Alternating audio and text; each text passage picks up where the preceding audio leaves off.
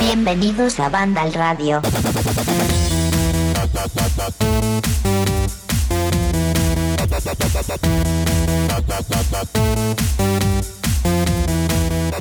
Hola, hola amigos de Vandal, ¿cómo estáis? Bienvenidos a Vandal Radio Express. No soy José de la Fuente, soy Saul González y estamos aquí hoy porque ya sabéis que el equipo habitual del programa pues está tomando un descansito esta semana, pero como había dos análisis muy importantes que discutir, que debatir y como también hay un nuevo gameplay de un juego que yo creo que es de los más esperados por todos para el próximo año, pues hemos querido coger y hacer este Vandal Radio Express que empezamos en la pandemia y que hemos rescatado este formato ahora y conmigo acompañándome tengo a Jorge Cano. ¿Qué tal, Jorge? Hola, muy buena, pues muy bien, ya recuperado porque la semana pasada enfermé después del State of Play y ya me, he recuperado y estoy aquí y bueno, lo que has comentado, ¿no? Que no íbamos a hacer programa, pero teniendo en cuenta dos eh, lanzamientos tan importantes y si los dejamos para la semana que viene se nos ha quedado un poco caduco el tema, hemos dicho, mira, vamos a hacer un programita eh, corto, eh, supongo, directo, para al menos comentar estos dos análisis. Y también, además de Jorge, tenemos a mi amigo Fran Gematas. Hola Fran, ¿cómo estás? Muy buena, pues muy bien, con muchísimas ganas de comentar los tres juegos de los que vamos a hablar, dos de análisis y uno un poco más de actualidad, porque vaya, yo creo que los tres, eh, quizá por públicos distintos, pero los tres son muy, muy, muy esperados. Bueno, pues no vamos a entretenernos más y vamos a tirar directamente con el tema de más actualidad, que es el nuevo gameplay de Elden Ring de unos 15 minutos aproximadamente. Ya sabéis, de ese juego de Front Software que en, este, en esta ocasión tiene mundo abierto, que está dirigido por Hidetaka Miyazaki, creador de Bloodborne y Dark Souls, y que tiene el apoyo de George R.R. Martin. Y bueno, hemos podido ver un gameplay bastante, bastante interesante. ¿Qué os ha parecido a vosotros? Porque a mí me gusta mucho lo que he visto pero sin embargo yo soy más de que prefiero un estilo Souls más centrado en mazmorras y el mundo abierto es que ya lo he visto en tantos juegos que me da un poco de pereza, pero igual soy un poco vinagre yo con esto. ¿Qué os ha parecido? A ver, pues sí, o sea, ya te has definido, te lo voy a decir yo en cuanto empezara. Joder, con el vinagre, Saúl. Eh, yo estoy, como dicen ahora mismo los jóvenes, eh, por el culo, ¿sabes? O sea, eh, tengo unas ganas de esto que ni te las crees. y a mí la verdad que este mundo abierto me llama muchísimo, aunque en general soy un poco más como, como tú, ¿sabes? De que prefiero una experiencia más eh, lineal, ¿no? Sobre todo porque, o sea, lineal dentro de lo que son los Souls, ¿no? Que son lineales cero, pero quiero decir que son mundos interconectados y tal. Pero es que el tipo de mundo abierto que hemos visto aquí, a mí me recuerda muchísimo al mejor mundo abierto, lo voy a decir así, que es el de Zelda eh, Breath of the Wild. Quiero decir, aquí hemos visto un mundo abierto repleto de cosas por hacer, de campamentos, de mazmorras que descubre de manera repentina, de con enormes mazmorras o escenarios al estilo Souls a los que entras mm, sin ningún tipo de tiempo de carga, sin ningún tipo de nada. Y no sé, que mm, el gameplay empieza con el jugador yendo a, un, lo que parece como un campamento así con, con, no muerto y tal, y de repente llega un dragón enorme, se lo carga y empieza a combatir con el jugador. Si eso es algo relativamente habitual en el mundo del Elden Ring, eh, va a ser un juego increíble. Y después, eso, cositas como, no sé, hay un momento que me ha hecho bastante gracia, que, que está el jugador ahí tranquilamente explorando el mundo y oye una voz pidiendo ayuda y, y es como no sé, una especie de, vasija o de jarrón gigante. Un caldero con, brazos, sí, sí, sí. Sí, sí, sí, que, que, que, que, se está ahí atascado que, pidiendo ayuda y tal. Y no sé, como que, veo mm, un mundo abierto que evidentemente no está repleto de vida, porque es un mundo mm, repleto de muerte, ¿no? Pero que sí lo veo como que va a tener muchísimo por hacer, que la exploración va a ser muy divertida. Hemos visto una cantidad de plataformeo que yo creo que no ha tenido ningún Souls en la vida. Y no sé, después lo que se ha visto del multijugador también muy, muy interesante, ¿no? O sea, han dicho que el multijugador va a ser tanto cooperativo como PvP eh, como también las invasiones habituales ¿no? de, de los Souls. Y no sé, o sea, a mí aquí me parece muy atractivo, por ejemplo, esta zona en la que iban mm, dos jugadores por, por, un bosque evitando a un gran enemigo y que después de repente sale un jefe final y se lo cargan los dos juntos. Lo que se ha visto de las invocaciones, no sé, yo, yo estoy ya topísimo con este juego ¿eh? y ojalá me den la beta, que si no, no habéis apuntado ya, lo siento, ya no os podéis apuntar. Pero, pero no sé, que ojalá me lo den, que no, no, no me aguanto las ganas de este juego. Yo estoy a tope porque se lo han ganado From Software. O sea, me da igual que el gameplay me hubiera gustado, ¿no? De hecho, ni lo he visto entero porque no necesito ni verlo. De hecho, no, tampoco me apunta a la beta porque ni siquiera quiero jugar a la beta. Quiero que llegue febrero, jugar, eh, tener el juego final y meter ahí, meter horas y horas y disfrutarlo de arriba abajo. Porque la beta va a ser un poco, ¿no? Ponerse la miel en los labios y eh, no sé, es que no, necesito ni jugarlo y, ni verlo. Es que esta gente lleva una década eh, haciendo juegazo tras juegazo. No hay ningún motivo para dudar de ellos. Y bueno, pues nada, esperar a que salga y, disfrutarlo. A ver qué comentarios hay de la beta, de, cómo se juega. Aunque viendo el vídeo más o menos te imaginas un poco, ¿no? Las físicas, las inercias y te puedes imaginar, ¿no? Cómo va a ir.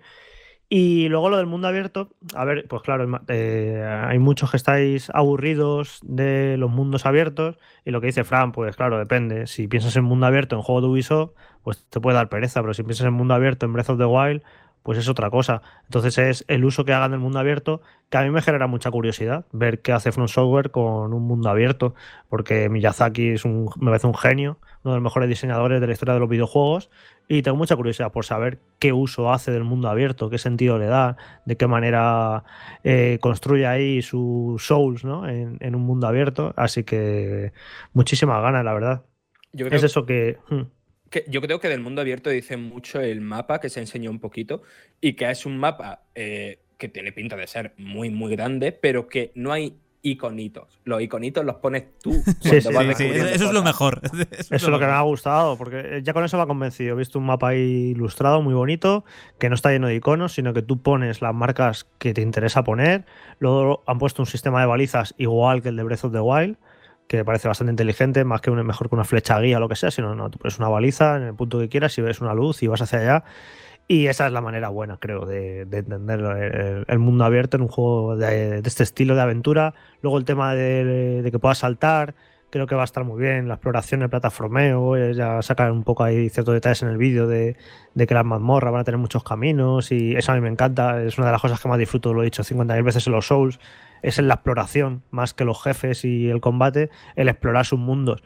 Y entonces, si ya los Souls, eh, que eran juegos relativamente lineales, en cuanto a los escenarios, ya he disfrutado yo muchísimo explorando y encontrado todos sus secretos. Pues imaginaos en este juego que va a ser el escenario más grande de un Souls y un mundo enorme y con un montonazo de, sitios para visitar, pues es que me lo voy a pasar pipa simplemente recorriendo su mundo y descubriendo todos sus secretos. Y encima, eh, en, en mi caso, que no me considero un pro player de los Souls, como nuestro compañero Carlos Leiva, veo muchas ayudas para los que no somos tan pro. Veo todo esto de poder invocar a los espíritus, eh, poder invocar a otros jugadores, o sea, lo típico, ¿no? Que llegarás a un jefe muy chungo, que esto me pasa en los Souls, pero bueno, invocando a algún colega o, utilizando estos, estos, espíritus, pues me los iré pasando los jefes y seguiré disfrutando de la exploración. Así que yo, para mí, perfecto. Ya lo dijo Miyazaki en una de las primeras entrevistas, que, que, iba, que iba a ser un Souls relativamente accesible por este tipo de ayudas y en el vídeo se entiende perfectamente por dónde iban los tiros. Así que nada, vamos, eh, a topísimo. Para mí mi juego más esperado de, de 2022, teniendo en cuenta que en 2022 pues va a salir el nuevo God of War, va a salir supuestamente el nuevo Zelda Breath of the Wild. Esto es complicado, Fran. Eh, hmm. Claro, porque dices que a qué quieren más, a papá o mamá, ¿qué esperan más? ¿El nuevo Breath of the Wild o, el Elden Ring? y no han mencionado todavía Bayonetta 3, pues imagínate. Bueno, a mi Bayonetta 3 me la un poco. la madre que te parió.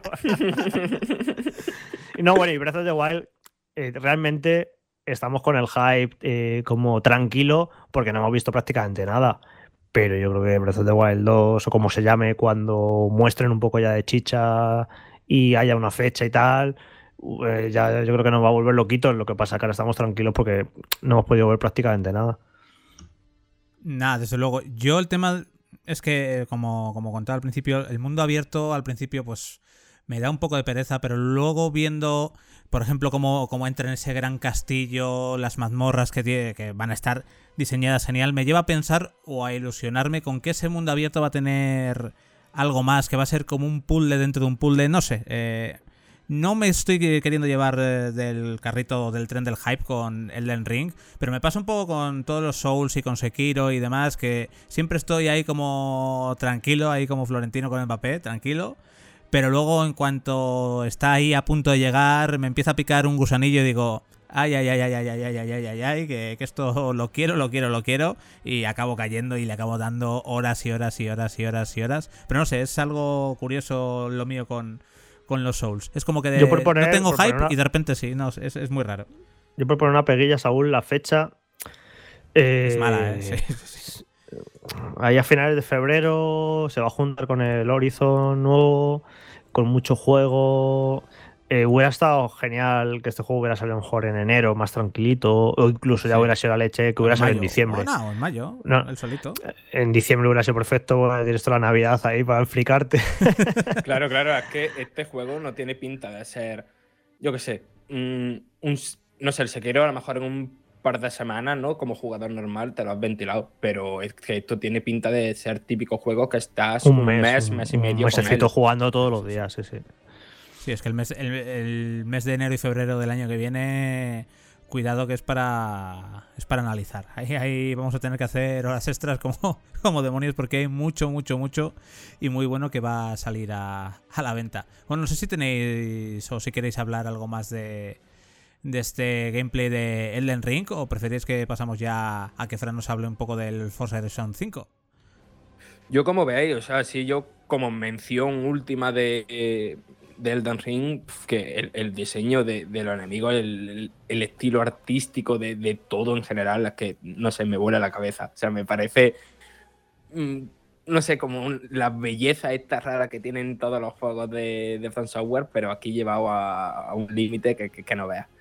Sí, a mí me chifla también la dirección de arte, los enemigos, el, mundo, que me parece increíble. Eso que gráficamente ya está la gente llorando, que si no es para tanto, no sé qué, se me da igual. A mí es que lo, artístico del juego de From me puede a, todos los pruebas o defectos técnicos que, pueda tener. Y que por cierto, vamos a hablar dentro de muy poco otra vez del Ring, porque la beta comienza la semana que viene. O sea que si no es la semana que viene la otra, eh, haremos una. Vendrá Carlos, que es nuestro gran experto en Souls, y que nos diga qué le ha parecido después de jugarlo. Así que nada, prontito volveremos a hablar de él. Sí, bueno, pues, yo para cerrar, lo que dices tú, Carlos, de que la gente que... Uy, Carlos, sí. Jorge, de que la gente está un poquito con el tema de los gráficos y demás. Unos buenos gráficos no sirven de nada si no hay un gran apartado artístico, así que el arte de los videojuegos, el acabado artístico, el nivel de fotografía y demás, que yo he visto en el ring, eso sí que sí que me gusta mucho. Y dicho esto, Fran, prepárate, ponte los guantes de conducir, agarra el volante, porque comenzamos con el análisis de Forza Horizon 5 el nuevo juego de conducción arcade de Microsoft que llega el 9 de noviembre a Xbox One, Xbox Series XS y PC, que se van eh, a ambientar en México y que bueno, Fran ya lo has podido jugar en profundidad, en el, análisis ya está publicado en Vandal, le has dado una muy buena nota y cuéntanos a, a grandes rasgos qué es lo que te ha parecido este Forza Horizon 5, que sé que te ha gustado mucho. Vale, vale. Eh, vosotros ir interrumpiéndome y haciéndome preguntas, que no quiero dar aquí una enorme chapa, ¿vale? Sí, bueno, y que además que lo, yo también lo he jugado, lo, podría analizar yo también perfectamente, así que si quieres vamos comentando un poquillo. Sí, sí, sí. es que en verdad que tampoco estamos con mucha diferencia de nivel, los dos, vaya. Pero que. A ver, Forza Horizon 5, lo primero que hay que dejar claro, ¿no? Es que una entrega continuista, ¿no?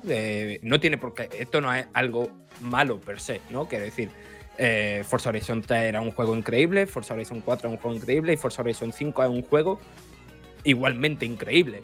Y la gente que tiene, o sea, que entre en la saga por primera vez con Forza Horizon 5, le va a volar la cabeza. Va, a pensar esto es increíble, no tiene ningún sentido que un juego así sea posible, ¿no?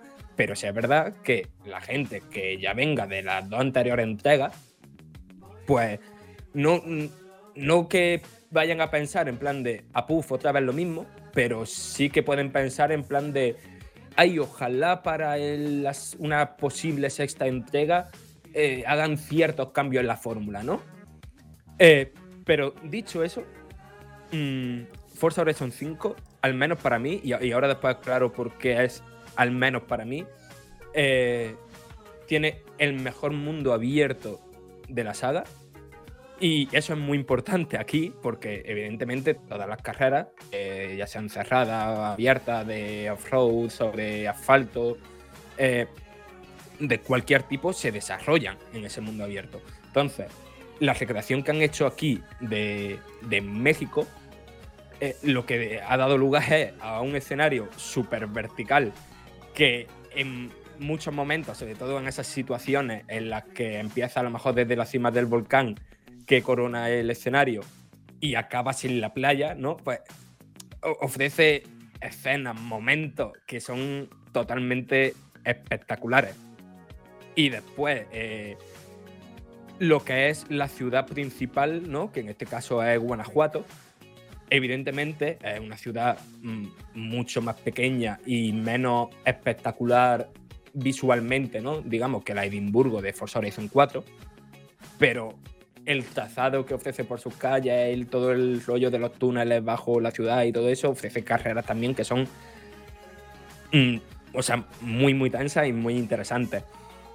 Y no sé, es un mundo que yo no lo he medido ¿no? al milímetro, pero la versión oficial es que es un 50% más grande que el Reino Unido de la cuarta entrega. Y quizás lo único así negativo que podría decir de, de este México es que en todo esto que se dio tanto hincapié durante los vídeos, la campaña publicitaria y tal, ¿no? Esto de las tormentas de arena, esto de las zonas con, con niebla, y tal queda un poco como, como gimmick, ¿no? Como cosas que ocurre en ciertas misiones principales y en carreras muy concretas, pero no vas a estar, o al menos a nosotros no nos ha ocurrido, y ya te digo que al menos yo me acerco bastante o la supero ya la treintena de horas. Eh, no, te va a ocurrir de estar conduciendo y de repente encontrarte con una tormenta de arena en la que no ves nada. Eh, la sensación que me ha dado es que la climatología o, la frecuencia con la que ocurren fenómenos climatológicos es bastante más baja que en, la anterior entrega. Pero claro, eh, nosotros en la parte de análisis, solo, o sea, en, esta, en estos días que hemos tenido para analizar el juego, solo estaba activa una, estación, ¿no? La estación de, verano, que allí es como eh, temporada de lluvia. Y claro, habrá que ver si a lo mejor en futuras estaciones cambia la cosa. Mm, de esto? O sea, tú, eh, ¿cómo has visto el, escenario, Jorge? Porque yo entiendo que es por lo que decía que para mí es el mejor escenario de la saga, que a lo mejor a la gente que le guste más el rollo de las carreras sobre asfalto y de más sobre, no sé, coger deportivo de alta gama y ponerlo a 500 por hora, a lo mejor a esa gente sí le gusta más Reino Unido, ¿no? Que este escenario que es más como de off esto es muy de gusto, porque a mí el que más me había gustado era el de Forza Horizon 3 en Australia, porque me encantaba eso que un escenario tan exótico, con tanta naturaleza, desiertos, selvas, todo esto. Y el de México es muy parecido al de Australia y a mí me ha encantado, que me parece precioso. Yo disfruto mucho más el Forza, eh, el estar conduciendo por parajes naturales que por entornos urbanos. Entonces, sí, eh, luego, por ejemplo, pues hablando con nuestro compañero Juan Rubio, dice que le gustaba un poco más el de Reino Unido porque era más variado en cuanto a que sí que había carreteras normales y pueblos y que dice que aquí que le aburre tanto campo, ¿no? Al final es muy personal, pero el escenario es una pasada y el escenario al fin y al cabo lo que más diferencia ya se está convirtiendo un poco en como los Assassin's Creed, que luego que más diferencia las entregas es el escenario en el que se desarrollan, ¿no? Y al fin y al cabo, pues eso, está en México, en el 6, pues no sé a dónde se irán ya, si se irán a Japón, que se lleva diciendo durante muchas entregas al final es el gran protagonista el, escenario y México pues es una pasada, la verdad, todos los, desiertos que tiene, eh, las junglas, tiene un polo eh, Guanajuato precioso, no sé, a, mí me ha flipado el escenario, me ha parecido precioso y que da para pie para un montón de tipos de pruebas y, está muy bien planteado. A ver, mi opinión sobre el juego, eh, yo hace como dos meses me instalé otra vez Forza Horizon 4 porque había mucho contenido que no había hecho de los DLCs y demás. Y me puse a jugar y noté, dije, uff, estoy notando cierta fatiga. Digo, no quiero llegar a la quinta entrega habiendo metido horas y quiero cogerlo con las mayores ganas posibles, porque realmente entre cada entrega de Forza Horizon habían transcurrido dos años siempre. Y esta es la que más ha tardado en salir, que han sido tres años, ha sido un año más. Pero ¿qué ocurre? Que es que ya es la misma fórmula cinco veces. Y sobre todo, entre en las primeras entregas habría, había saltos de calidad y saltos de, con novedades muy importantes. Eh, de hecho, a mí el, mayor salto me pareció del 2 al 3. y del 3 al 4 ya hubo menos. Me parece, ya a mí el 4 me pareció muy continuista. Yo ya en el 4 tuve síntomas de, de fatiga. Y este, el quinto, es el todavía más continuista de todos. Creo que es el que menos cambios hay del 4 al 5, este salto y no he podido evitarlo, el tener ciertos síntomas de, fatiga, de estar pensando, estar jugando y estar pensando, joder, es que esto es otra vez lo mismo, es que esto ya lo he jugado cinco veces. Que a ver, lo, primero que quiero dejar claro, que no es ahora mismo es una saga de, juegos que no tiene rival, no hay nada que se le acerque, no hay un juego de coches arcade mejor que esto, ni siquiera que es que no hay nada, no, está, no es como un poco los NBA 2K, ¿no? Que no hay más juego de baloncesto. Pues ahora mismo no hay más juego de coches arcade, o sea, se ha quedado solo y es sobresaliente lo que hace, no, no hace nadie mejor y su juego hiper disfrutable en todos los sentidos, visualmente es increíble, te pones a jugar y pierdes la noción del tiempo, yo estuve jugando dos días sin parar absolutamente. Eh, bueno, Fran es, testigo porque iría viendo los marcadores, que nos íbamos a ir picando en, sí, sí, sí, en lo de las señales, en lo de tal, y yo ya dije, bueno, ya se me está... O sea, la viciada que le, he metido como en dos días, que he hecho todo, bueno, o sea, ha sido alucinante, o sea, eso habla muy bien del juego, evidentemente, pero pues ya ha perdido todo factor de sorpresa. Yo los primeros Forza, pues Horizon, pues te sorprendían con los tipos de prueba, las cosas que se iban inventando. Y era como una frescura que aquí para mí se ha perdido ya completamente. Ya si has jugado a todos, este quinto, pues es en plan, vale, ok, es más de lo mismo. De hecho, eh, yo noto cierta falta de ideas ya que no sé, a ver, es un juego de coches, ¿qué vas a hacer? Mm, es que claro, ya llega un momento que hay, ¿no? hay ciertos límites. No hay, mucho chicle que estirar, claro. Claro, es que, te inventas ya. Has metido tantos tipos de pruebas, tantas cosas durante cinco juegos, que claro, es que ¿qué, puedes hacer, no? Y, lo estaba jugando todo el rato, porque aunque yo no, lo he analizado, pero ya lo he dicho más de una vez que ya esto es de, eh, efecto profesional, yo ya no puedo jugar a un juego sin estar pensando en sus defectos, estar pensando en cómo mejoraría esto, estar pensando no sé qué, no puedo evitarlo. Y estaba todo el rato pensando, joder, ¿cómo se puede mejorar esto? ¿Qué puedes hacer nuevo? ¿Qué puedes...? Y es que es muy difícil, porque han hecho tantas cosas ya, pero para mí lo que es el modo historia, la campaña, que son una serie de misiones de historia que, que puedes ir avanzando y demás, y que por cierto hablan muchísimo. Yo recomiendo poner el juego en, español latinoamericano porque si cuando arranquéis el juego por defecto en, España, eh, las voces están en inglés y hablan muchísimo en las misiones de historia, pero muchísimo, están todo el rato hablando. Yo recomiendo mucho que pongáis en español latinoamericano porque además estás en México. Claro, es que cuadra perfectamente, claro. Cuadra perfectamente. Estás en México, entiendes todo lo que están hablando, creo que está muy bien el doblaje. O sea, en serio, ponerlo, que no vas a repetir. Sí, yo es que ayer montando el vídeo que me pasaste tú un puñado de clips de serie X, yo no, al final no me lo puse yo en, en, español latinoamericano y viendo tus vídeos fue en plan de, mm, pues a lo mejor me lo tengo que cambiar para ahora cuando siga jugando. No, es que a pensás que te lo dije en broma, pero no, no, es que está muy bien en español latinoamericano. Y eso, ya hablan muchísimo. Y, esa, y toda esa especie de campaña o modo historia que hay, a mí me parece un poquito vago eh, en, el, en, el, diseño de misiones y en las ideas. A mí sí se me ocurren cosas y he visto juegos de coches que, que dentro de que es un juego de coches se pueden hacer cosas y se acomoda demasiado y son básicamente 3-4 tipos de misiones. Hay muchísimas misiones de llega hasta aquí antes de tal tiempo y ya está. Pero hay, o sea, yo diría que son el 65% de la misión de la historia. Es, ella ve aquí y ya está. Está hablando de las misiones de La historia, las amarillas, sí. Vale, vale, vale, vale, vale, vale. Y eso que, no sé, se me ocurren más cosas. De hecho, hay algunas de estas de no bajes de tanta velocidad, pero son muy poquitas. Se me ocurren pruebas de, no sé, de hacer circuitos sin tocar objetos, Es que no sé, se pueden hacer cosas y no. no, se no hay... ahí en esas misiones bastante de las pruebas de, de habilidad, ¿no? De hacer derrapes, de hacer saltos y tal. Y, y, de hecho es que ocurren varias seguidas, de hecho, en algunas. Ya, hay muchas. O sea, a ti te parecen muchas, primero porque no te gustan. Sí.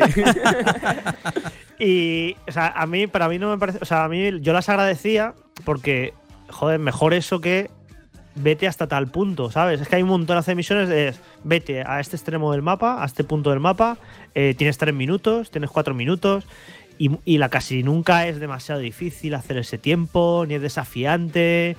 Lo que te es, más para, para explorar lugares a los que a lo mejor no irías mm, simplemente explorando el mundo y que eso es, eh, yo creo que el objetivo de ese tipo de misiones que evidentemente eh, estoy de acuerdo en que se hacen repetitivas, es mostrarte el mundo y mostrarte los sitios más pintorescos de México.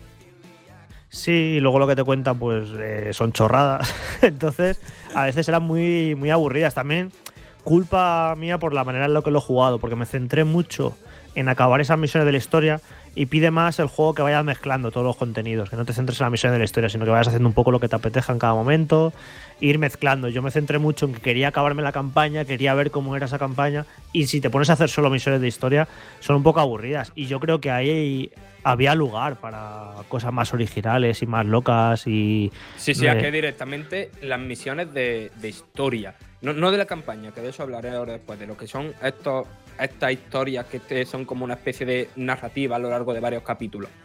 Esas misiones de historia en el Forza Horizon 4 estaban bastante mejor que en el Forza Horizon 5. Eh, sí, no eran tan numerosas, pero creo que estaban un poquito más cuidadas. Al final me, me ha dado. Hombre, estaba la de los taxistas, estaba la de Top Gear, o sea, había había varias. Estaba la de efecto especial, la del actor de especialista, efecto especial. Exacto, Esa era la que más me gustaba a mí, la, de, la del actor especialista. Eso me flipaba. Creo que tiene un poco, en cierto aspecto, síndrome de juego de Ubisoft, de que tiene muchísimo contenido, te abruma con tanto contenido. Y yo a lo mejor hubiera preferido un poquito menos contenido y que el contenido que está estuviera más cuidado y misiones un poquito más elaboradas y más cuidadas y, que estuvieran mejor medidas con los tiempos, que fueran más desafiantes.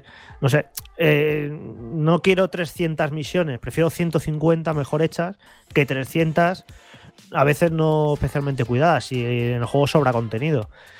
Y ya te digo, y es eso, que mi mayor problema es que es evidente que la fórmula pues tiene síntomas de agotamiento porque la llevan repitiendo muchas veces y, pero tampoco sé cómo pueden mejorarla. Mm, o sea que, bueno, es, es, el juego que tenía que ser. Sí que yo, como digo, a lo mejor la historia o la variedad de misiones lo hubiera cuidado un poquito más. Y muy disfrutable, pero bueno, sí, como yo habéis jugado a todos, a los Forza Horizon hasta ahora, yo dudo que, al que más o al que menos no vaya a pasar parecido como a mí, que, os parezca que os canse un poquito, que diga, joder, esto es otra vez lo mismo. Aún así, pues la viciada padre te la pegas. Yo, de hecho, Fran, cuando más he disfrutado casi el juego fue cuando ya acabé las misiones de la historia y dije, voy a hacer los radares, voy a hacer los saltos, que es divertidísimo ponerte ahí a, picarte, hacer todo en tres estrellas y superar a tus amigos y hacer los cartelitos, explorar el mundo. Eso sigue siendo igual de divertido que siempre y lo va a ser siempre. Pero bueno, yo sí que creo que. Incluso más por el propio mundo, ¿sabes? Sí, y, y, eso, no sé cómo encararán una sexta entrega, pero creo que necesita urgentemente. necesita grandes mejoras. De hecho, te dije una cosa, dije, esto es un hot take y no me importa decirlo aquí. Eh, muchas de las cosas que se han criticado a, Far Cry 6 se pueden decir exactamente iguales de Forza Horizon 5. Porque lo que más se ha criticado a Far Cry 6 es que es súper continuista, es que más de lo mismo, y es que este juego es igual. Es más de lo mismo y es súper continuista. No sé, se podría empezar a discutir si a lo mejor tenemos dobles varas de medir, dependiendo de la saga, dependiendo de la compañía. Yo creo que también un juego deportivo se interpreta, eh, al fin y al cabo Forza no deja de ser un juego deportivo, se interpreta de otra manera, ¿no? Eh, no se mira con la misma. de la misma manera que si es una aventura. Y los juegos deportivos se entiende que por, necesidad, por la manera de ser, pues un juego de fútbol, joder, por, por muchos cambios que quieran meter, es que es un juego de fútbol. Y un juego de baloncesto es un juego de baloncesto y un juego de coches es un juego de coches. No te puedes volver excesivamente loco si romper la esencia. Así que yo creo que que ser continuista y ser más de lo mismo, dependiendo del género, se entiende mejor o peor. Entonces yo creo que en un juego de coches, pues se entiende, ¿no? Ese plan, pues, ¿y qué vas a hacer? Es un juego de coche, ¿no? Pero bueno, yo sí que veo margen para, para haber hecho alguna cosa más distinta y haber sido un poquito más, un poquito más arriesgado. Yo creo que están un poco también acomodados quizás en esa fórmula que le funciona también. y han arriesgado poco. pulir la fórmula. Mm, pulir la fórmula y hacerla más accesible y. Pero es que, Fran, la fórmula es que ya estaba pulidísima. O sea, es que me parece un juego prácticamente perfecto, Forza Horizon 4. Yo creo que lo que pedía esta entrega haber arriesgado un poquito más. Si ya pulir, ¿qué más vas a pulir? Si es que ya está, está todo, está todo genial. Sí, o sea, aquí un detalle que, no hemos comentado, bueno, dos, voy a comentar dos cosillas. Por un lado, aparte, eh, el tema de lo que es la campaña principal, ¿no? Que es el ir montando todo el tema del Festival Horizon, que ahí siempre habría pruebas muy, muy, muy locas. Y aquí las hay, pero la cantidad, el porcentaje de pruebas, entre comillas, normales y pruebas locas, es. Hay menos pruebas, aunque hay, hay menos pruebas locas porcentualmente que en Forza Horizon 4, por ejemplo. Pero tiene la cosita de que mm, te deja ir montando el festival según lo que más te vaya gustando a ti, ¿sabes? Eh, si que te gustan más las carreras de tierra, pues va avanzando por, por ese festival. Que te gustan más las de asfalto, pues por este otro. Que te gustan más hacer trucos publicitarios, pues por este otro. Y eso también se aplica a la progresión del juego en general, que con el tema de los galardones, que es un sistema como de logros, trofeos, podemos definirlo, que han metido aquí, que, o sea, básicamente para desbloquear una prueba de estas principales, no del festival, o sea, para ir desbloqueando pruebas, tú necesitas ir ganando puntos de galardón. Y eso se puede ir haciendo, pues, como en toda la vida de Forza, abriendo el mapa e ir entrando a pruebas y completando pruebas y eso, y ganando puntos, ¿no? Pero aquí también se puede conseguir esos puntos con los galardones que te lo dan prácticamente por cualquier cosa que hagas. Por las carreras, por supuesto, pero también por sacarle fotos a coches, también por jugar con colegas, también por ir descubriendo cosas del mundo, también por mm, ir jugando a creaciones de la comunidad, por, no sé, por mil cosas, ¿no? Y que, que quedan muy claras, ¿no? Y que tú las puedes dejar marcadas eh, como no sé, como objetivo a cumplir y tal. Y que digamos que casi cualquier tipo de jugador, eh, con, los gustos que, tenga, ¿no? Es que a lo mejor alguien solo entra a fuerza no porque le gusten los coches, sino porque quiere explorar. Pues ese jugador también va a poder ir avanzando, ¿no? Con, los galardones. Y después mm, también quería comentar eh, las mejoras que han hecho en el modo online, tanto en la cantidad de cosas que puede hacer como en la facilidad que hay ahora para jugar online tanto con extraños como con amigos. Es todo súper directo y súper accesible.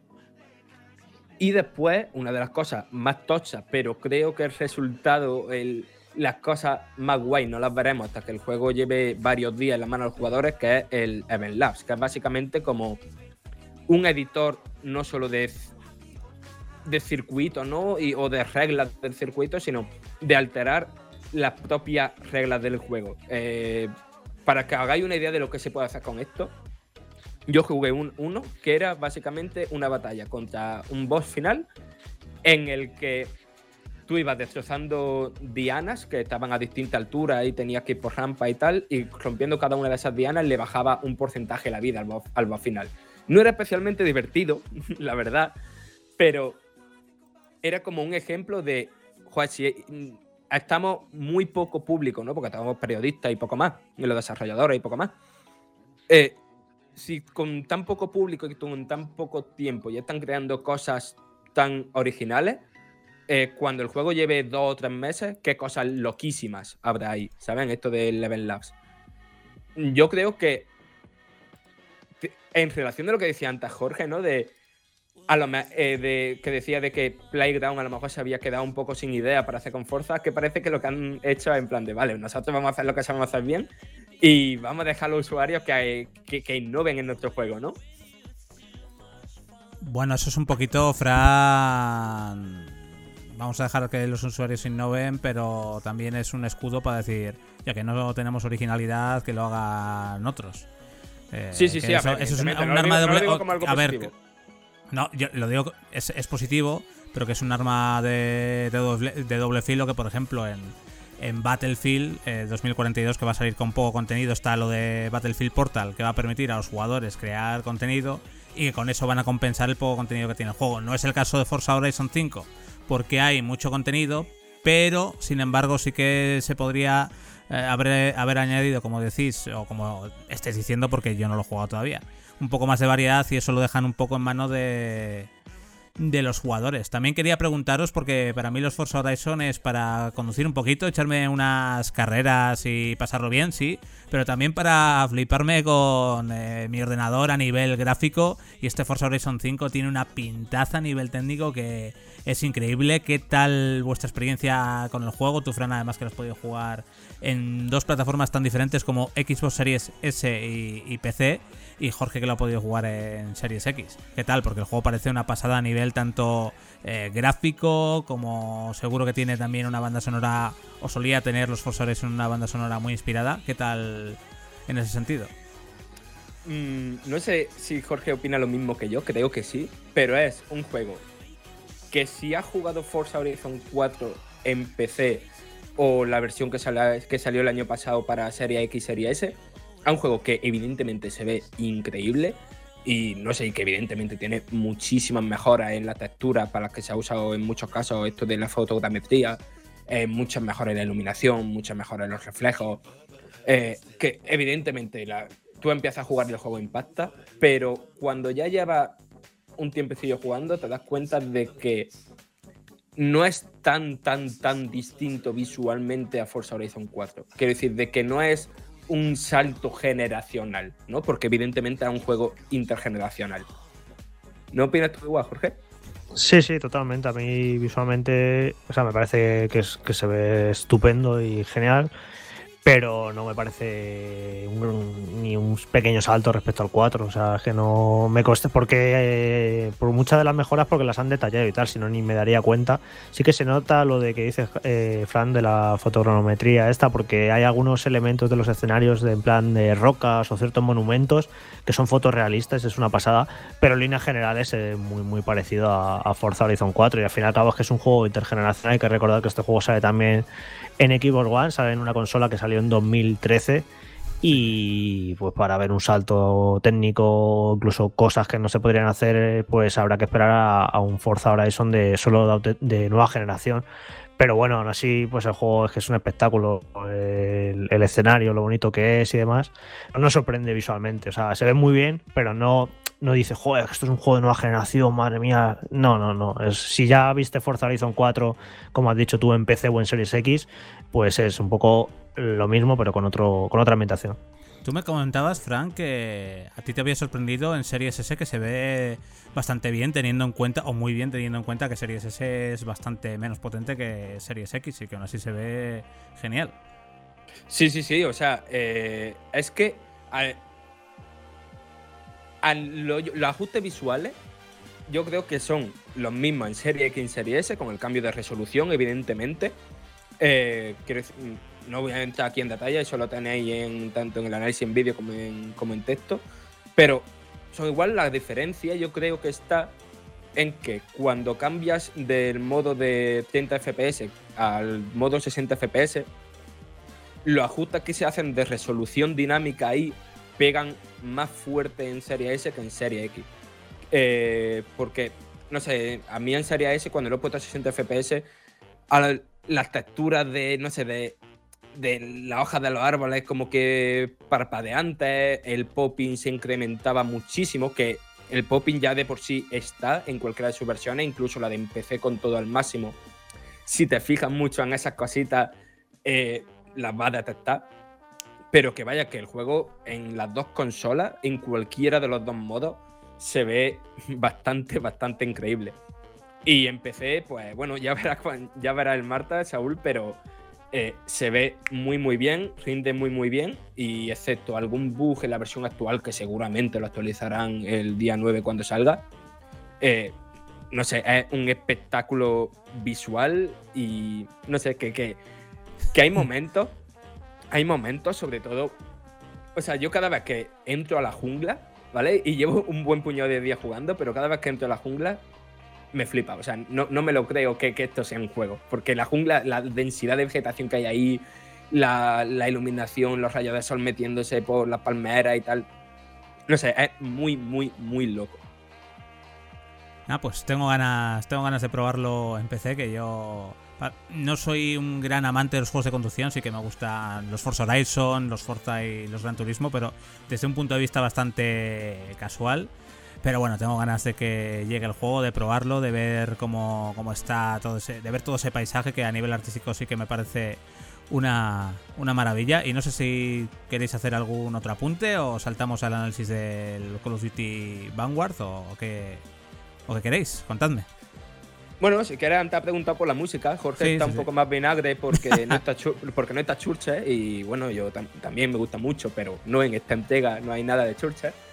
Pero pues, a mí la, banda sonora me parece bastante buena, sobre todo la de Horizon XS, ¿no? Que es la emisora así más de más de, rock, vaya. No sé, hay tamazos de Royal Blood, de Bring Horizon, en Horizon Pulse, que es un poco la más popera, ¿no? Eh, hay cosas de Lil Nas X y no sé, cosas de, gente muy conocida. A ver, la banda sonora es buenísima, como siempre, pero me parece de las peores de la saga y de las menos carismáticas, porque a mí me gusta mucho. Para mí, Forza Horizon es mucho eh, Pulse, ¿vale? Que está todo ahí, todo el, pop y tal. Y me parece la, peor emisora de Pulse casi de, toda la saga. no sé si es que, que, no esté mi niña ahí, pues. Eh, que además es que yo lo tengo que repasar, pero yo creo que siempre, siempre ha habido tema de churches. En, 3 y 4 seguro. En 3 y 4 seguro, pero es que creo que en el 1 y el 2 también. Y me ha parecido curioso que no esté en esta entrega, porque además es algo que hemos comentado más de una vez de coña. Eh, gente que nos gusta la saga, que es en plan, no puede faltar tu tema ahí y que no esté. No sé, a mí me ha parecido. el año que han sacado disco nuevo, ¿sabes? Sí, no sé si como José ha hecho amigo de Kojima, tío, pues no sé, no les deja. Pero el caso que, sí, sí, en serio, me ha parecido de las bandas sonoras menos carismáticas de la saga. Hay otras que las tengo muchísimo más recuerdo, temas que. que y no sé, y esta. Eh, eh, me ha parecido. Más, es, claro, esto es muy personal, evidentemente. De esto depende de la música que, que le guste cada uno. Si me ha gustado Fran, joder, los tengo que mirar ahora. Hay un par de temas en español que, me, que son no, me acuerdo ahora mismo cuál era, pero yo me he metido ya alguno en Spotify. Vale, pues lo tengo que buscar porque están guapísimos esos temas. ¿eh? Sí, sí, sí. Que imagino que son grupos mexicanos, imagino, ¿eh? Puede ser, también había algunos de ahí por ahí de Bomba Estéreo, que sí son muy conocidos, y esos son colombianos, si no recuerdo mal, no mexicanos. Pero que vaya, que es que la cosa es que hay tanto canciones en español bastante conocidas, como cosas que, que, no, que son mucho más, más indies, ¿no? O que a lo mejor fuera de México no se conocen tanto. Y, que eso, que seguro que algún que otro grupo acaba en vuestra lista de, Spotify o de lo que usáis para escuchar música, porque, no sé, que, te descubre cosas, ¿no? Como siempre han hecho los Forza Horizon. Bueno, pues yo creo que con esto podemos cerrar el análisis de Forza Horizon 5, juego que sale, como os dijimos al principio, el 9 de noviembre, que estará disponible además desde el día 1 en Game Pass y en Game Pass para PC. Así que si sois suscriptores de este servicio de Microsoft, pues lo vais a poder disfrutar sin ningún coste adicional para probarlo y, bueno, comprobar por vosotros mismos si Jorge y Fran tienen razón o, bueno, también tener vuestra propia opinión, que al final cada uno tenemos unos gustos diferentes. Y ahora, Mira, pues, dime, una dime, Si alguien está suscrito a Game Pass, eh, no le gustan los juegos de coche, nunca ha jugado un Forza Horizon, que lo pruebe. Que lo pruebe porque a lo mejor hace que le gusten no los juegos de coche, pero a lo mejor sí Forza Horizon. Vale, pues esa queda esa anotación de Fran y ahora eh, no, yo recomiendo en general si tenéis que probar probar juegos a gajo porro yo de hecho esta semana ha salido el unpacking que es un juego de deshacer cajas de mudanzas y me ha encantado. Y pues es un juego que en mi vida hubiera probado si no hubiera estado, si no fuera porque está en Game Pass. Eso es porque no, has tenido que hacer muchas mudanzas, Jorge. Efectivamente, ¿no? Efectivamente, porque claro, cuesta 20 euros y un juego de hacer mudanzas que dices, no lo hubiera probado nunca, pero como está en Game Pass, te lo baja, lo pruebas y ah, pues mira qué curioso está. Y, y me ha gustado. Te, te digo un poco que es un juego, se puede considerar un juego de terror, en cierta manera, para que la gente que haya hecho mudanzas en su vida, sobre todo gente que haya hecho muchas mudanzas, que sabes que es una experiencia un poco traumática, pues este juego te hace hacer muchas mudanzas y llega a agobiar un poco. Dices, esta persona, ¿qué pasa? Que no deja de mudarse. Y no sé, pero es un juego muy relajante, lo de ir colocando los objetitos, muy bonito. Y, es un juego de esos que demuestra ¿no? lo que mola Game Pass, de que te hace probar géneros o juegos que de otra manera quizás no, nunca hubieras probado. Sí, por eso también es, un, es una muy buena opción para mí, sobre todo para los indie, joyitas indie que quizás no probarías porque dices, bueno, es que esto no estoy convencido que me vaya a gustar. Y estando en Game Pass, teniendo la suscripción activa, que por cierto esta semana yo pude renovar por un eurito, que es que encima hay ofertas cada poco para, para tenerla a precios irrisorios, pues tienes la posibilidad de probar muchos juegos y al final es buenísimo y podéis descubrir incluso cosas que nunca imaginabais que os iban a gustar, como un juego de mudanzas que yo seguro que detestaría porque estoy hasta las narices de, hacer mudanzas, pero seguro que podéis descubrir muchas cosas ahí. Y con esto cambiamos de tercio totalmente y vamos de las carreras a los disparos con Call of Duty Vanguard. Bueno, Call of Duty Vanguard, el nuevo shooter de Activision, que este año lo desarrolla Sledgehammer Games, ambientado en la Segunda Guerra Mundial que es eh, el periodo histórico para un shooter que a mí más eh, me gusta, porque, bueno, al final cada uno tiene su corazoncito y yo me crié o descubrí los shooters o me acabé de enganchar a los shooters con shooters de la Segunda Guerra Mundial, como el propio Call of Duty o como Battlefield o Day of the Fifth.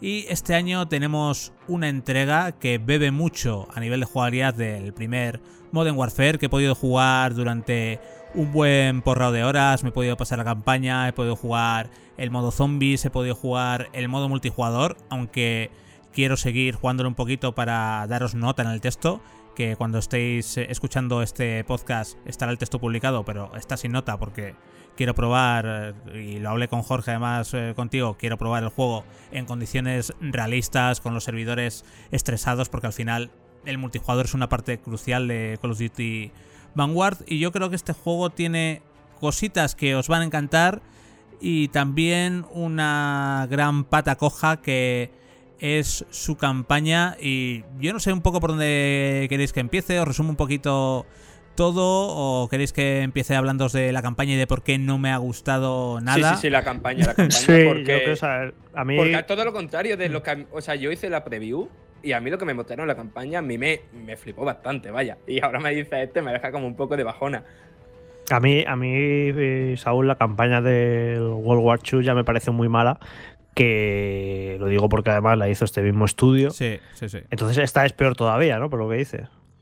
Bueno, es que esta me la he pasado por trabajo, la de World War II no la acabé de pasar porque me parecía llena de tópicos y...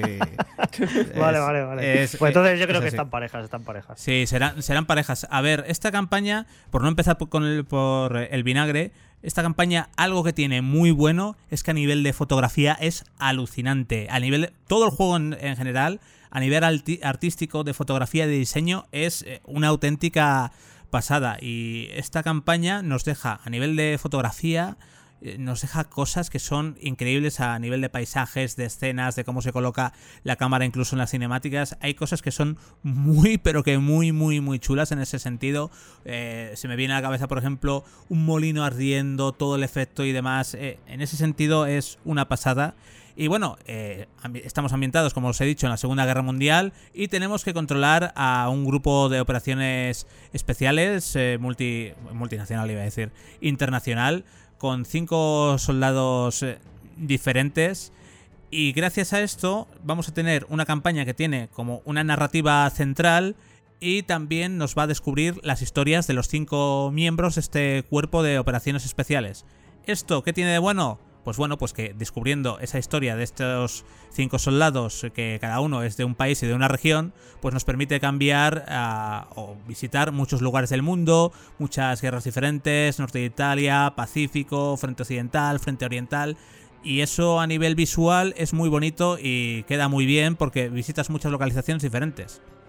El problema es que eh, se pasa digamos que cada personaje tiene unas dos o tres misiones, dependiendo del personaje, y no te da tiempo a profundizar demasiado en su historia. En general son historias muy banales, llenas de tópicos, y esto hace también que la trama principal no tenga la trama principal no tiene gancho ninguno, eh, ninguno, cero.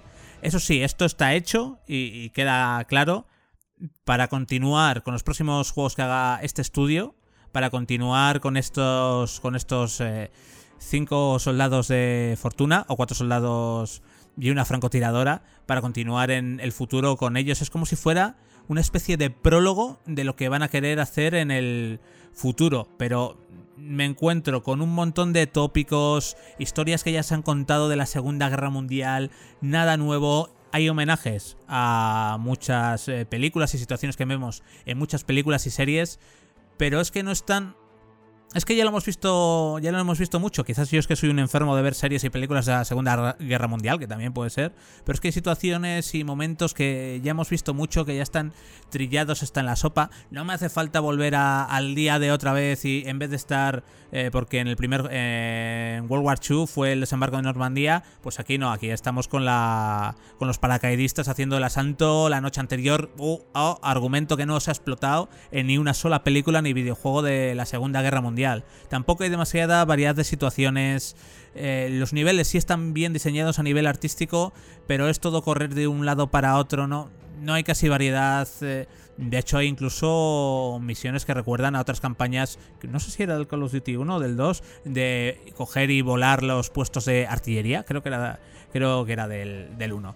Y tampoco se ve avance ninguno en la inteligencia artificial. Lo de la inteligencia artificial de las campañas de Call of Duty, después de tantos años, siguen teniendo la misma inteligencia artificial horrible del Modern Warfare. Y han pasado ya 15 o 16 años. Esto hay que arreglarlo eh, ya. Eh, hay sí un poco de evolución de que se puede destruir algún, algún objeto, alguna cosa, pero no, no es suficiente. Esta campaña... Bueno, de hecho, os digo una cosa. Mm, entiendo por qué en Black Ops 4 no se sacó campaña. Para sacar una campaña así te la puedes ahorrar y centrarte en el multijugador y en los zombies. Que por otro lado, estas, estas otras dos patas son muy pero que muy buenas y vienen con mucho contenido y están genial. Pero la campaña, si me dices que este Call of Duty sale sin campaña, pues eh, perfecto y, me lo hubiera pasado muy pero que muy bien. Joder, es que, o sea, ¿qué salió antes? ¿Modern Warfare el último o World War II? No me acuerdo. World War II. World War II, anterior, sí. sí. Vale, vale, vale. Entonces, es World War II, Black Ops 4 y Modern Warfare, si no, si no me equivoco. Vale, vale, vale. Entonces, yo la última campaña que jugué fue la de Modern Warfare 2019. Y, a ver, evidentemente, jugablemente no, no era nada que te volaba la cabeza, pero sí tenía momentazos que, que, que todavía recuerdo, vaya. Y ni siquiera hay de eso aquí. Mm, no hay momento. A ver, Fran, es que a mí la campaña de Modern Warfare eh, me parecía que estaba guay porque descubrías un poco y empezabas a aprender cómo utilizar las nuevas mecánicas de juego que ofrecían en Modern Warfare y que están aquí también, como la de apoyar el arma, asomarse, abrir la entre abrir la puerta y demás. Eh, es una campaña que estaba bien para mí, sin más, alguna situación espectacular que sí que estaba guay. A nivel de narrativa, sí que tenías por lo menos una narrativa que, que te hacía engancharte un poquito y seguir jugando y acabarla. O sea, estaba bien, era disfrutable sin más. Esta no, no llega a eso. Eh, no sé, es que al final Activision, o bueno, todos los estudios Activision, nos tienen tan acostumbrados a esas escenas eh, eh, encriptadas de acción tan espectaculares y demás que ya ha perdido toda la magia. Ya por mucho que te echen, ya... pues otra vez, momento palomitero. Voy a sacar, voy a ir al microondas, me las caliento y venga a comer palomitas mientras, mientras veo esto. No sé, es que las campañas de Call of Duty ya no me sorprende nada. Es que la, la sensación es que como, a ver, eh, hay dinero porque ves que, ves que lucen y que tiene momentos espectaculares y que se gastan un poco, pero la sensación que te transmite es que se hace, las hacen sin ganas. Las hace porque hay que hacerlas, porque todavía hay gente que la pide, porque si no metes campaña parece que el producto tiene menos valor. Pero yo creo que desde la de Infinite Warfare, que es esta del espacio, que sí que me parece una campaña bastante chula y bastante original. Sí, y sí que quizás tenía la mejor ideas. campaña en uno de los Call of Duty más flojitos de los últimos años, pero Sí. al revés, la campaña era muy buena. La campaña al menos, joder, intentaba cosas, tenía misiones así originales, buenos diseños, hacía cositas y, y había ganas. El resto me parecen que. Bueno, yo no, no he jugado la de Modern Warfare, la verdad, de 2019. Pero había oído cosas buenas, pero ah, no, no me interesa. Y eso que veo que las hacen un poco por hacer y, y sin muchas ganas. Y eso incluso ya te voy a decir, ya me voy a adelantar un poco al- a la conclusión del análisis en general. Pero tengo la sensación de que hay años que sacan, eh, sacan entregas de Call of Duty porque hay que sacarlo todos los años, pero que tampoco le ponen muchas ganas porque yo ya el del año pasado, el, el Cold War, Cold War Yo era ya- prescindible, sí, sí, sí. yo, yo noté que es un juego que lo sacaron porque había que sacarlo, pero no, no sé si ha tenido mucha repercusión su multijugador, si ha jugado mucha gente. no tengo ecos. Es un juego que se olvidó rapidísimo.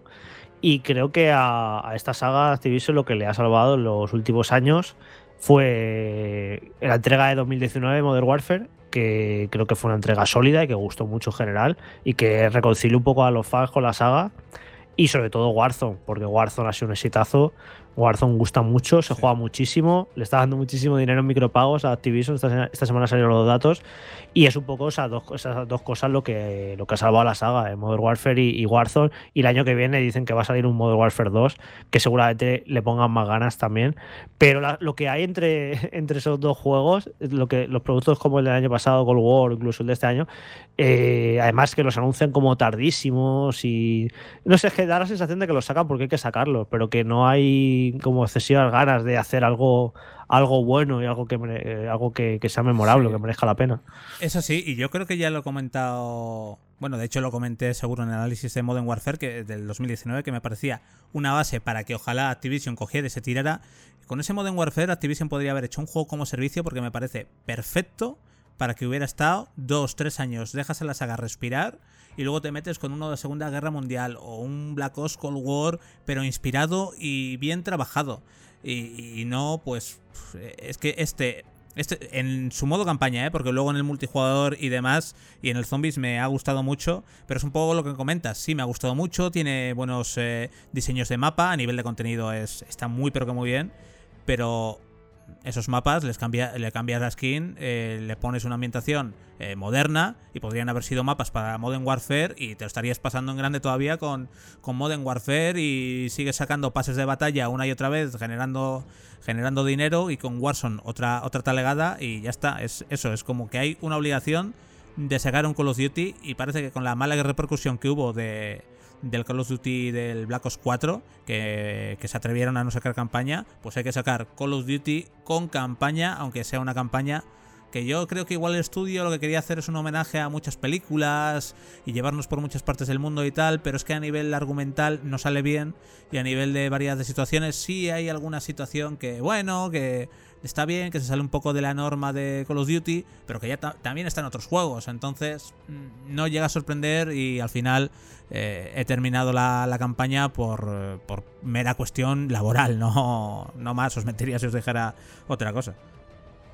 Vale, y antes de que entre en el diseño de mapa multijugador y todo eso, eh, te quiero preguntar de una cosa a la que han dado mucha promoción, que es todo el tema de la destrucción de, escenario en la campaña, no en la campaña, no, en bueno, en todo, tanto en la campaña como en el multijugador y tal, que se han dicho que no vas a esto un Battlefield, pero sí que mm, la destrucción tiene importancia. ¿Hasta qué punto eso es así? No tiene importancia ninguna.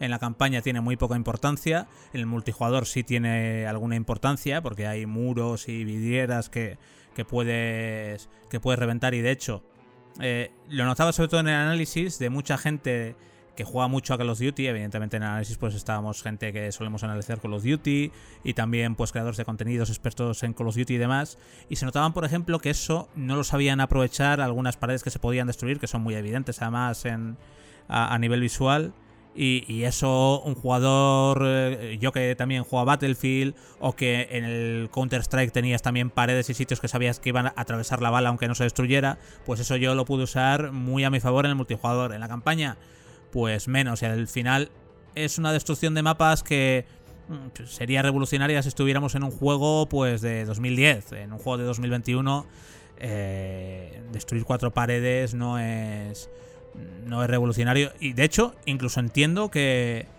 eh, Call of Duty diga, oye, que no queremos que haya destrucción porque queremos que los mapas, sobre todo hablando de multijugador, ¿eh? porque en la campaña puedes hacer lo que quieras, o, en la campaña también, porque queremos que los mapas sean así, estén prefijados, porque queremos que para la jugabilidad que nosotros ofrecemos es mejor. Yo lo veo bien. Eh, que esto es un punto bueno, la destrucción en campaña no se nota, no se nota un carajo, olvidaos.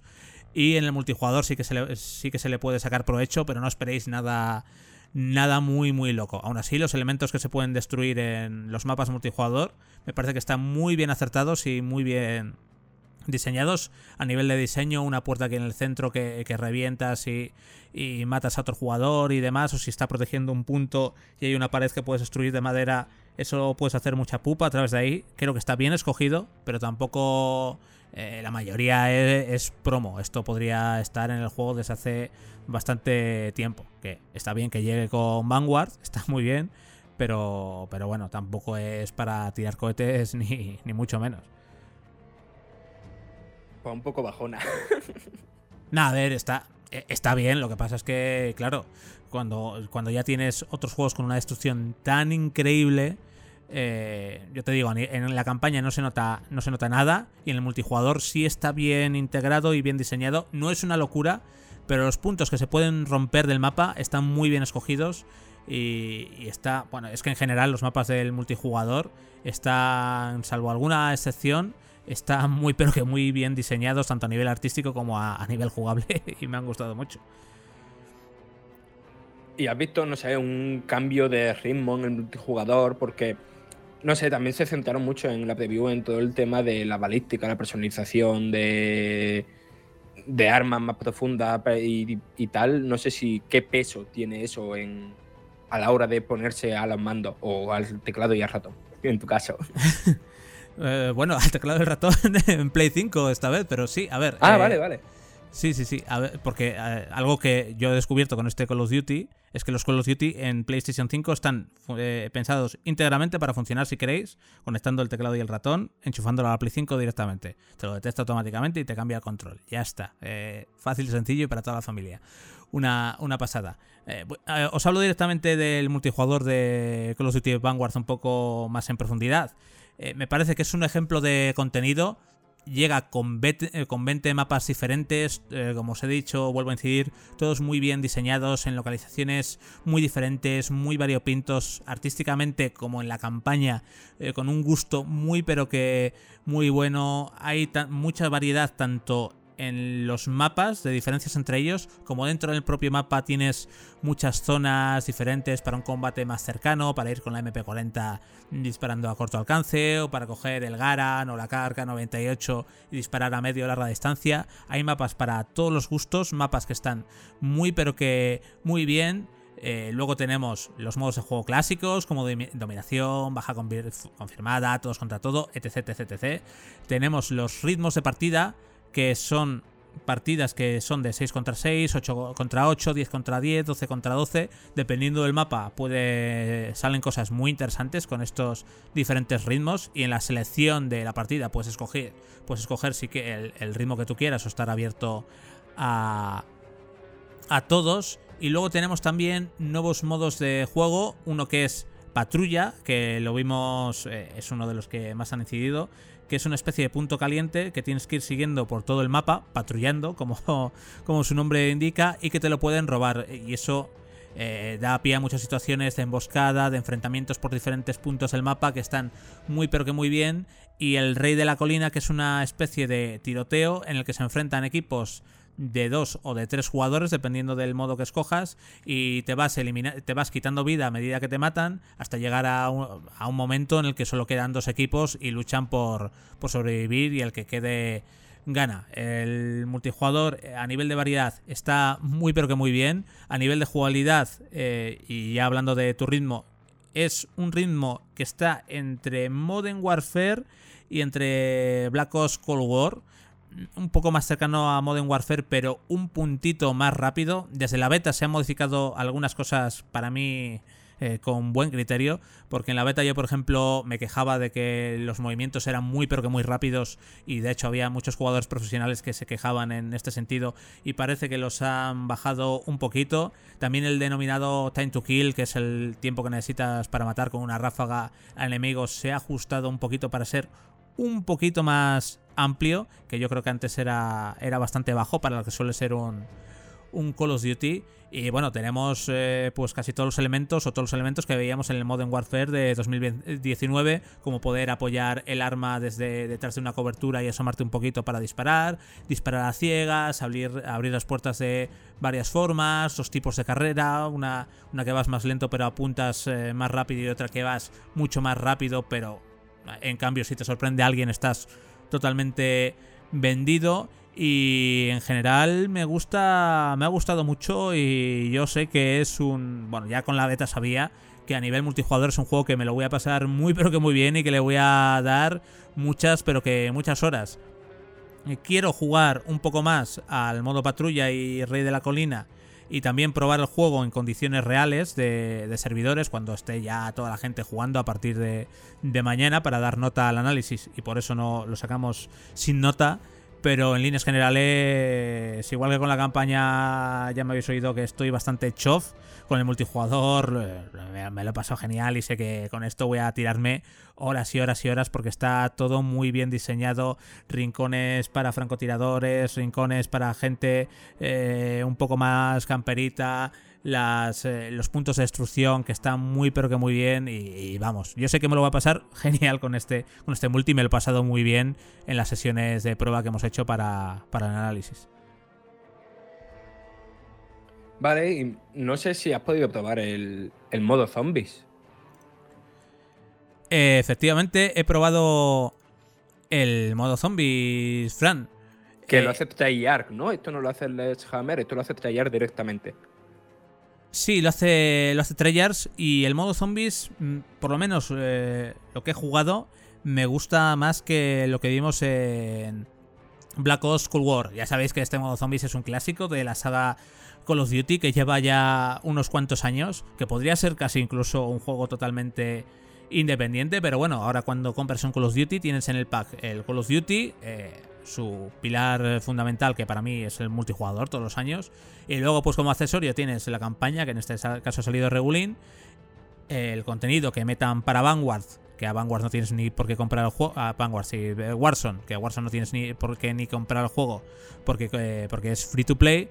Y luego tienes el modo zombies que cada año pues prueban cositas diferentes. Unos años lo hacen más eh, lineales, otros años los hacen un poco más abierto para el jugador y este año han querido juntar un poco estos, estas dos versiones que vimos en Black Ops Cold War y en Modern Warfare y juntarlo en un modo zombies que, es un poco... Eh, bueno, de, entrada eh, el juego sale con un modo que es Der Anfang. sí, la pronunciación es, alemana y es, y es un poco es un poco rara en la que tendremos que enfrentarnos a los no muertos eh, liderados por el Oberführer Wolfram von Lys.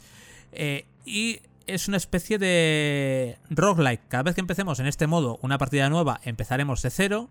Y empezamos en una pequeña plaza de Stalingrado en la que podemos eh, comprar mejoras para las armas, comprar nuevas, nuevas habilidades que se van otorgando de forma totalmente aleatoria y podemos escoger nuestra configuración, una configuración cada vez diferente e ir viajando por portales hasta mapas pequeñitos distribuidos por todo el mundo para cumplir diferentes objetivos, ya bien sea eh, simplemente arrasar con, eh, con zombies en el modo Bliss o proteger un punto o recolectar ciertos suministros y llevarlos a un pilar. Y a medida que vamos completando como esta especie de mini misiones volvemos eh, a la plaza de Stalingrado y se va abriendo un nuevo camino de la plaza de Stalingrado y la vamos ampliando.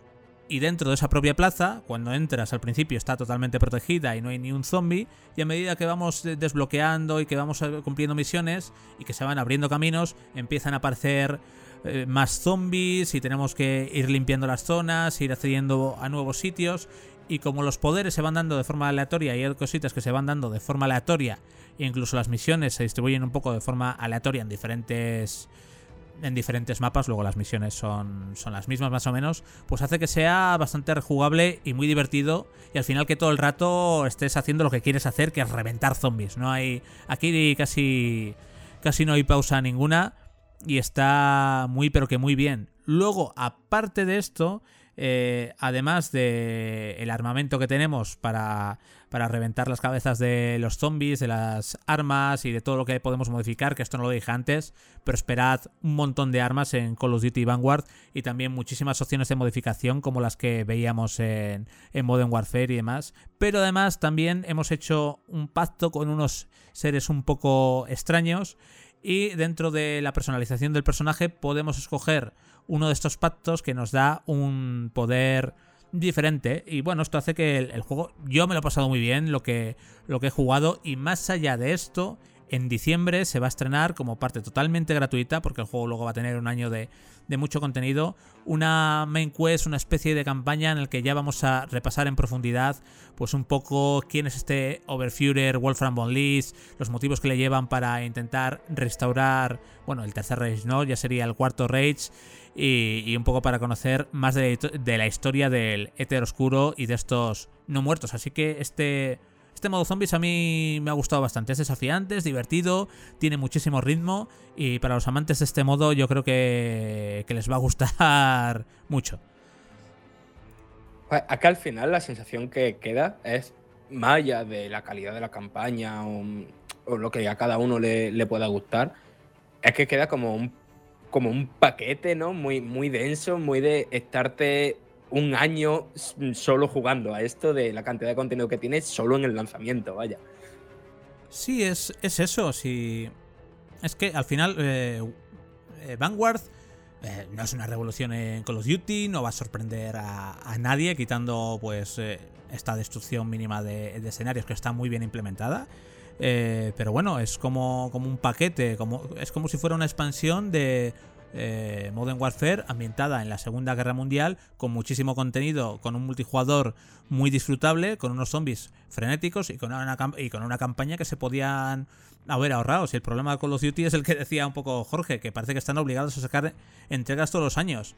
Esta es una entrega muy bien, muy buena, muy equilibrada, excepción de la campaña. La campaña la deja a un lado, que al que le guste Call of Duty y le guste la Segunda Guerra Mundial se lo va a pasar pipa, pero es literalmente más de, más de lo mismo. Que, ojo, que está bien y que, y que yo lo compro, pero, pero es más de lo mismo de. El tema es que por, que por más que podamos criticar, pues este año parece que lo han sacado por sacar, pues que mala la campaña, pues que esto y que lo otro. Luego al final, eh, cuando salen los juegos más vendidos de cada año, eh, mundialmente hablo, incluso Estados Unidos, mercados. Eh, es que al final siempre está Call of Duty entre los juegos más vendidos del año. O sea, eh, es que es una máquina que no se puede parar. Nos guste más o nos guste menos, Activision, incluso con, el, con, la, entrega más floja, factura tal cantidad de millones de dólares al año que van a seguir saliendo. Tienen que salir sí o sí. lo quieran, no lo quieran, te apetezca o no te apetezca. Es en plan, cada año tiene que salir. Esto es como el FIFA. No puede no salir y ya está. Y todos los años va a haber Call of Duty y, punto. Y habrá años que estarán más acertados, menos acertados, que tengan mejores ideas. Yo eso, yo intuyo que la entrega del año que viene va a ser potente, porque ya va a ser una entrega con las nuevas consolas asentadas, va a ser la continuación de Modern Warfare, que Modern Warfare funciona especialmente bien. Entonces, pues el año que viene seguramente sea un, juego más potente de, que estos dos últimos años. Pero es eso, es que esto tiene que salir todos los años, porque al final vende un montón. Parece que la gente. Es una marca como de ciertas garantías, cierta seguridad. Si, si tenéis la oportunidad de hablar con, gente que no está metida en, como nosotros en, el mundo de los videojuegos, de la prensa, de informarse, simplemente que juega de manera casual ellos no se plantean que este año es más flojo, que este año es menos flojo. Eh, para ellos eh, es una marca, Call of Duty, que es un producto muy completo, con mucho contenido, con mucha calidad, la campaña es espectacular, los gráficos están bien, y sabes a lo que vas, y es como una garantía de, calidad mínima, ¿no? Y, vende, y, por, eso vende bien, ya está, y la gente no le da más vueltas. Y este año, pues, pues venderá sus no sé cuántos millones, le habrá salido renta en la Activision y, y otra cosa, y para adelante. Lo que pasa que, bueno, que a nosotros que buscamos algo más en los videojuegos, pues sí nos aburre un poco, ¿no? Y sobre todo a lo mejor el que haya tanto dinero invertido aquí que no se gaste de una manera más creativa o, más ¿sabes? Es en plan, joder, pues tenéis un montón de recursos para hacer cosas más interesantes y cosas más chulas, pero también es una maquinaria que, hay que parar, hay que pararse un, un, tiempo. Es que hacer un juego, un buen juego, ya sabemos que cuesta pues 3, 4 años. Y es que esta gente todos los años quiere sacar un juego, por mucho que tengan tres o cuatro estudios, pero es que encima ahora también tienen que alimentar Warzone. Eh, sí, sí, sí. Así que bueno. Y por cierto, Warzone, ¿qué se supone que es lo que van a hacer? ¿Que van a meter un nuevo mapa ambientado en la Segunda Guerra Mundial? Sí, van, van a meter un mapa ambientado en la Segunda Guerra Mundial que, de corte con que estará inspirado en el Pacífico y van a reventar pues Verdansk, las dos versiones que tuvimos de Verdansk, una moderna y otra inspirada en, en, los 80. Y esto llega, si la memoria no me falla, el no sé si el 2 o el 6 de, de diciembre. Bueno, la primerita semana de diciembre. Pero Pero entonces tú cuando, cuando juegues a Warzone, ¿qué pasa? ¿Que eliges mapa o solo va a haber un mapa? No, solo va a haber un mapa. Vale, vale, vale. Warzone va evolucionando como, como ha ido Como evolucionando Fortnite, vamos. Fortnite. Sí, sí, sí. Sí. Efectivamente. Y luego algo que eh, esto no lo podemos analizar porque todavía no está, instaura- no está instalado del todo y se verá a medio plazo. Es el nuevo sistema antitrampas para combatir a esos tramposos, esos chetillos de PC que se instalan el Wallhog y el aimbot para, para hacerse los pros y matar más. Y con este Call of Duty Vanguard llega un nuevo sistema antitrampas de Activision que promete que va a ser efectivo. Si funciona o no, ya lo veremos. Pero ojalá que funcione porque una de las lacras de, de los Call of Duty son los tramposos de, de PC. Que, que telita. La gente eh, le gusta hacer trampitas, no sé con qué motivo, porque eh, si eres malo en un juego, eres malo. No tiene gracia reventar a la gente con, con un bot que coge y te apunta directamente a la cabeza. ¿Qué, qué gracia es esa? Eso no, no gracia ninguna. No sé si, si tenéis alguna preguntita más o con esto y un bizcocho podemos, podemos cerrar por aquí este banda radio. No, no, está bien, está bien, nos hemos quedado a gusto. sí, sí, sí, sí, sí. Bueno, pues muchas gracias por escucharnos a todos los que estáis ahí. Bienvenidos de nuevo a Banda Radio Express, esta edición especial aprovechando las vacaciones o esa semana pausa del equipo habitual. Fran, Jorge. Claro, equipo habitual, dilo Bueno, ya. eh, Esto de José que se ha ido a Hawái o no sé Sí. qué y nos ha dejado aquí tirados. Y hemos tenido que, que apañar esto. Como no lo va a escuchar, estoy seguro que no va a escuchar esto que estoy diciendo. Que nada, eso, que, que disfrute de Hawái. lo van a y poner en los comentarios y, y lo va a leer. Sí, sí, pero no, no se va a enterar y eso, y que nos ha dejado aquí tirados y he dicho, vamos a apañar algo porque no podemos dejar esto cerrado el chiringuito. No, aquí está. Aquí, aquí lo abrimos como siempre. Bueno, muchas gracias, Jorge, Fran. Nada, a ti por, por, por, por, in- por, o sea, por llevar la voz cantante en el programa y por, que, que es más complicado de lo que parece. Y, y nada, que hasta la próxima. Hasta luego. Venga, chicos, muchas gracias. Chao, chao, chao.